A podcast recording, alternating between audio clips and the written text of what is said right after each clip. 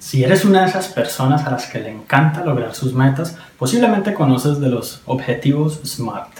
Esos objetivos que básicamente dicen que tus metas o las cosas que tú te plantees para poder lograrlas deben ser específicas, medibles, alcanzables, realistas y oportunas.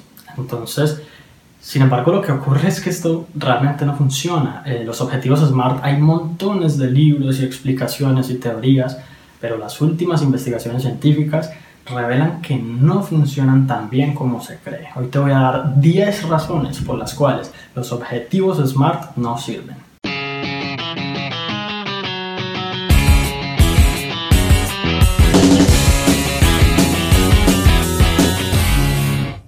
Y la primera razón es que tienen muchas letras, o en otras palabras, son algunos de los elementos que tienen redundantes. Por ejemplo, que una meta sea medible implica que sea específica, de lo contrario no se puede medir.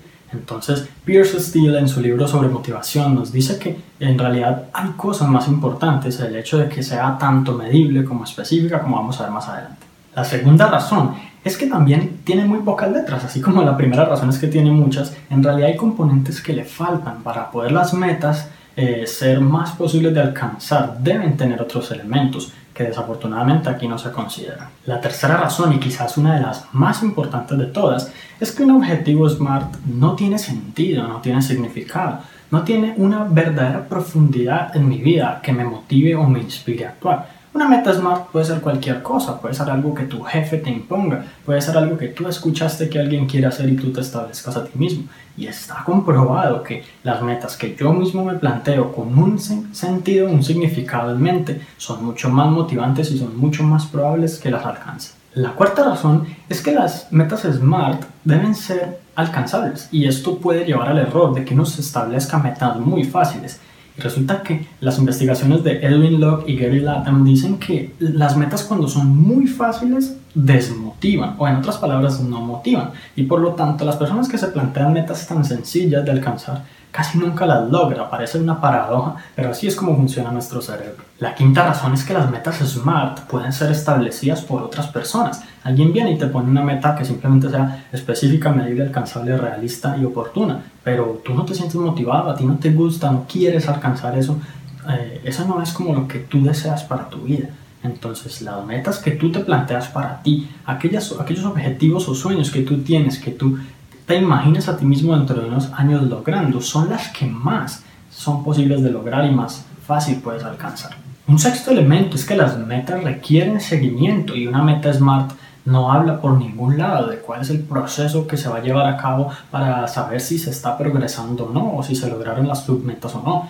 Entonces cuando yo empiezo una meta es muy fácil que esté motivado, que esté feliz, que mejor dicho tenga muchas proyecciones, pero luego de un tiempo esa motivación va disminuyendo, ese ánimo y ese deseo se van agotando y de un momento a otro yo ya no estoy llevando a cabo mi meta. Entonces eso es consecuencia de no tener esa parte en cuenta y las metas SMART no tienen eso en cuenta. La séptima razón es que no todas las metas que son buenas son medibles. Por ejemplo, si tú quieres aprender un idioma, tú podrías pensar que una manera de, de saber si aprendiste un idioma es contar o medir la cantidad de palabras que sabes decir. Pero eso no significa que tú sepas un idioma.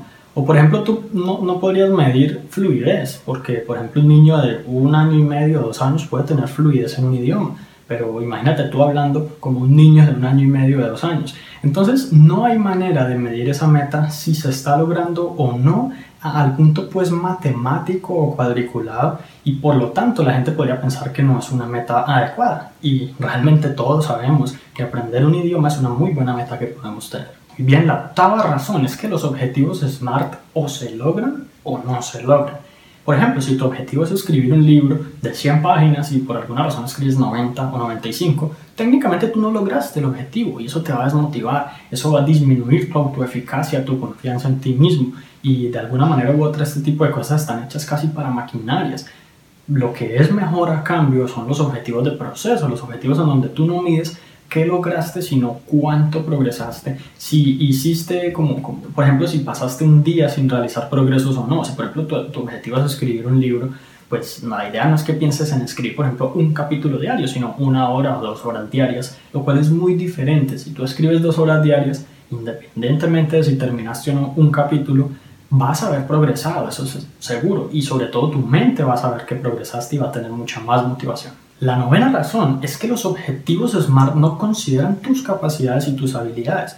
El hecho de que un objetivo sea alcanzable no implica que tú lo puedas alcanzar. Por ejemplo, si una persona puede correr los 500 o 400 metros de, una carrera en 10 segundos o en la cantidad de tiempo que sea, pues esa persona lo puede hacer, pero seguramente tú o yo no podremos hacerlo. Entonces ese es un objetivo alcanzable, pero no para ti. La idea es que las metas que establezcas en tu vida están, estén perfectamente calibradas no solo a tus capacidades y habilidades, sino también a tus expectativas para evitar lo que son las decepciones y la desmotivación consiguiente. Los objetivos SMART pasan por, por alto esto de una manera que de alguna manera u otra yo creo que tú te has dado cuenta si has tratado de implementarlos, porque en poco tiempo ya ni, ni recuerdas cuáles son los objetivos que tenías. Y finalmente, una décima razón es que no se toman en cuenta las recompensas. Un objetivo es mucho más motivante cuando tiene una gran recompensa al final luego de lograrlo. Sin embargo, los objetivos SMART, con que sean específicos, medibles, alcanzables, realistas y oportunos, es suficiente. Según eso, la psicología nos dice que las recompensas motivan a las personas y hay que tener cuidado de cómo implementarlas, pero evidentemente muchos empresarios y personas que se encargan de gestionar recursos humanos, talento humano, saben que no recompensar es bastante contraproducente y acaba prácticamente, una vez más, con la motivación. ¿Y por qué te hablo tanto de la motivación? Porque es que esto es fundamental para tú alcanzar lo que quieres en la vida. Y bueno, ya hemos visto 10 grandes razones por las cuales los objetivos SMART sencillamente no funcionan. Sin embargo, entonces, ¿qué es lo que funciona?